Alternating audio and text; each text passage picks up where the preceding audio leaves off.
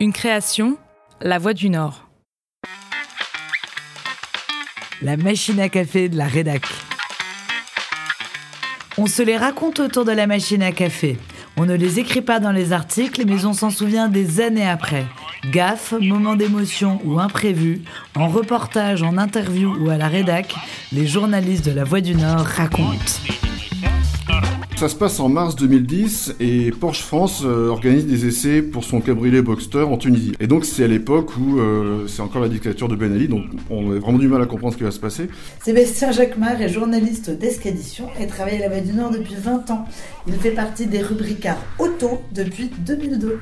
Donc on atterrit à Tunis et on prend la route en direction du port de Bizerte. On arrive sur le port de Bizerte, on gare les voitures et il y a un premier signe qui nous interpelle, c'est que euh, on voit d'un seul coup un grand type en manteau qui passe entre les voitures, qui regarde les plaques, qui nous regarde nous, les gens n'osent pas trop l'approcher, nous on n'ose pas trop lui parler, on sait pas trop qui c'est. Donc on, sent qu'il se passe un truc. Et on, repart euh, en direction de Tabarka qui est sur la côte nord-est de la Tunisie et on passe par euh, l'arrière-pays. On remarque aussi, en prenant les portions d'autoroute, c'est que sur chaque pont, quasiment, il y a un policier, un militaire, enfin il y a un type en uniforme qui, nous regarde passer. On s'arrête dans un village. Euh, après cette étape-là, on repart direction l'hôtel, donc vraiment, vraiment direction Tabarka cette fois-ci. Donc dans les voitures, ils ont programmé des itinéraires, des roadbooks, avec des points de passage à respecter. Et donc, euh, euh, j'inscris mon point de passage suivant et j'arrive au fameux lieu de rendez-vous. Et donc là, il n'y a personne. Il n'y a personne sur la place, il n'y a personne, il n'y a pas une voiture d'assistance, il n'y a pas un gars. D'habitude, il y a toujours quelqu'un pour nous accueillir ou une, banderole, un, signe distinctif. Et, là, il n'y a rien. Donc au bout d'une demi-heure, je comprends que fait, j'ai mis l'itinéraire du jour 2, du lendemain. Je corrige mon, ma navigation. Je vois que j'ai 180 euh, km à parcourir. Et le problème, c'est que sur l'ordinateur de bord, euh, la voiture m'indique qu'au niveau carburant, bah, je peux en faire que 150. J'ai pas de carte bancaire. Et en plus, le téléphone passe pas à ce moment-là. Donc je suis complètement euh, livré à moi-même. Donc je me dis, bon, on va faire des conduite, hein, avec une Porsche, pourquoi pas. Donc je, mets, je suis mon GPS et le GPS me fait couper, mais à travers vraiment la cambrousse tunisienne pour arriver le plus vite à, à Tabarkat. Donc je suis mon GPS, et puis à cette époque-là, en Tunisie, il pleut quand même pas mal, donc euh, les routes sont bien, bien, bien boueuses. Avec une Porsche, euh, c'est vraiment pas ce qu'il y a de mieux. Et, donc à un moment, bah, ce qui arrive, ce qui devrait arriver, euh, il n'y a plus de bitume, la route devient mais vraiment un champ de gadou, mais pas possible. Donc moi j'arrive avec mon Boxster, déjà je me bats pour, pour, pour pas me foutre au fossé, et j'arrive sur un village. Et à l'entrée du village, il y a un bus scolaire qui est parti au fossé.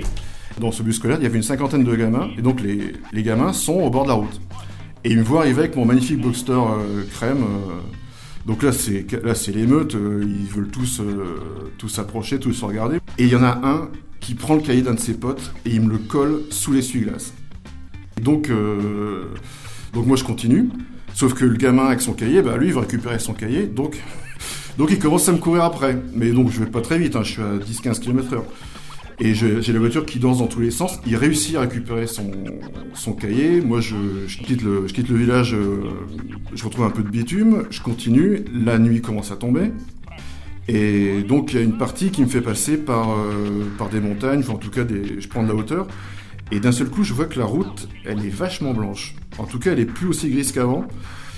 Et d'un seul coup, la voiture aussi, elle se met à bien bien glisser. Et en fait, je me rends compte que je suis en train de rouler sur de la neige, parce qu'il a, il a neigé, et non seulement c'est de la neige, mais en plus, des fois, c'est carrément des giboulées, du verglas. Donc, pareil, je suis avec ma Porsche, propulsion, donc euh, l'arrière qui part euh, à la première occasion. Et dans un village, je sens l'arrière qui décroche, mais d'un seul coup. Et par miracle, euh, en fait, j'ai une bordure de trottoir qui me remet droit. Et je pense que, et sinon, à 10 mètres près, je m'encastrais sous un camion. Donc euh, je continue, j'ai mon téléphone qui sonne parce que j'ai récupéré du réseau, l'attaché de presse de Porsche qui se demande euh, où est-ce que je suis, qu'est-ce que je fais, euh, qu'est-ce qui m'arrive.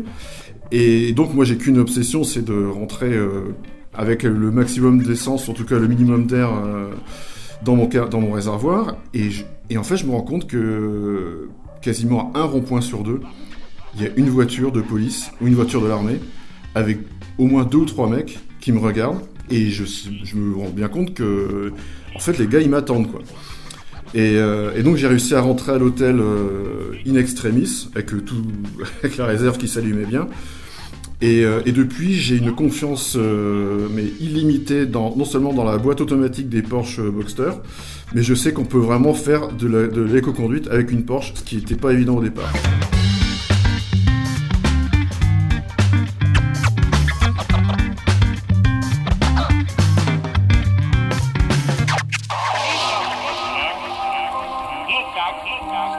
отлично, отлично. отлично.